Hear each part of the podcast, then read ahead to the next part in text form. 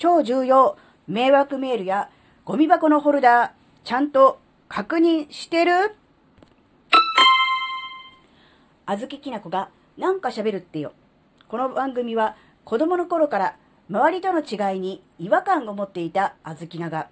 自分の生きづらさを解消するために日々考えていることをシェアする番組です。こんにちは、あずきなです。えっ、ー、とね、つい最近っていうかもう先ほどですね、ちょっとびっくりして、あーって思ったので今収録してるんですけど、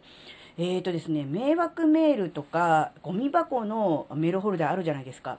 あれって時々確認してますか？え、ー、とですね、あずきらはちょっとね、あの、あの、なんだ、ショッピングで普段えー、買わないサイトから、えー、ちょっとお買い物をしたんです。で、それ、そのサイトからあの、注文受け付けましたっていうメールが来なかったんですね。では、ずいぶん遅いなと思ってたんだけど、あ、もしかしたら迷惑メールかゴミ箱に直接そっちに行ってるかもしれないと思って、そこを開いて開けたんです。そしたらね、えー、ゴミ箱の方に入ってました。勝手に捨てないでくれっていう感じなんですけど、ちゃんとあの、商品のね、注文を受け取りましたと。ついでにですね、あの、商品の発送しましたまで入っていてね、ああ、よかったなって思ったんですけど、で、実はね、その、ゴミ箱の中にですね、えー、本当か嘘か、わからない謎のメールがありました。で、一応ね、見たんですけど、なんかそれっぽい感じのレイアウトなんですけど、じゃあなんでそれだけ、あの、ゴミ箱に飛んでたのかなと思うので、まだ、あの、そ、そこの内容文にあるリンクとかを踏んでないので、ちょっとまだ、あの、保留なんですけど、あの、アマゾンからですね、なんかあの、アカウントの情報に不備があるので、あの、いついつまでに訂正しないと、あの、停止しますみたいなのがね、えー、1ヶ月以上前、1ヶ月半ぐらい前ですかね、に来てたらしいんですよ。で、その後に同じところから、えー、あの、情報が更新されなかったので、あの、一部アカウント上が停止されておりますみたいなのが来てて、ひょえーって思ったんですよ。で、それが本物なのかどうかもまだ確認が取れてません。あのただそういうメールが来ていたっていうだけ。で、それだけ、なんだろう、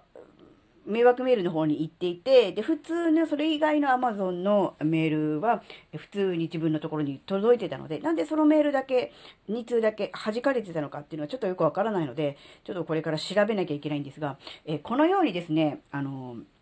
たまに、あの、もしかしたら本物かもしれない、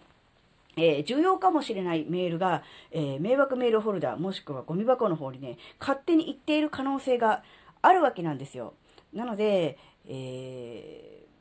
ー、なんだろう、時々ですね、1ヶ月に1回とかでもいいですし。2週間に1回とかでもいいですが、たまに覗いてみて、えー、本当にそのメールが、う、なんだろう、いらないもの、迷惑メールとか、え、必要のないメールであれば全然問題ないんですが、もしかすると重要なもの、必要なものが紛れてるかもしれませんので、え、定期的に、あの、見に行っていただけるといいんじゃないかなと思います。で、先ほど Amazon のは1ヶ月半ぐらい前に来てるメールなんですが、えー、アカウントの一部が利用できなくなってますっていうことらしいんですが、その一部が何なのかちょっと分かりませんが、え普通に Amazon のアカウントを使いて普通にあのできてます。ただお買い物はその間してませんので、実際にお買い物ができているかどうかはちょっと分かりませんが、とりあえずね、あの、まあ、びっくりしたっていうのと同時に、だからといって急にあの、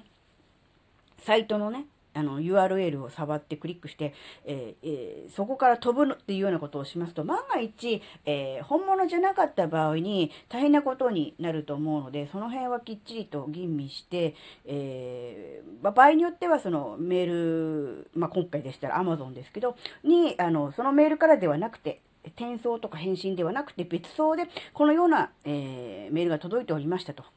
えーこれは 本物でしょうかっていう言い方も変ですが、っていうような感じで確認した方が、え、いいとは思いますが、えー、本当にね、重要なメールがもしかしたらゴミ箱とか迷惑メールホルダーの方に紛れちゃってるかもしれないなっていうことです。えー、ね、ぜひね、皆さん、あの、定期的に、あの、あの、ご確認、あと、来るべきメールが来ていない、まだおか、来てない、おかしいなっていう時は、あの、そっちの方に流されている可能性もありますので、そういう場合もね、あの見ていただけるとね、確認していただけるんじゃないかなっていうことをお伝えしておきます。はい。今回のお話があなたの生きづらさ解消には何の関係もなかったかもしれませんが、ここまでお聴きくださりありがとうございました。それではまた次回お会いしましょう。バイバーイ。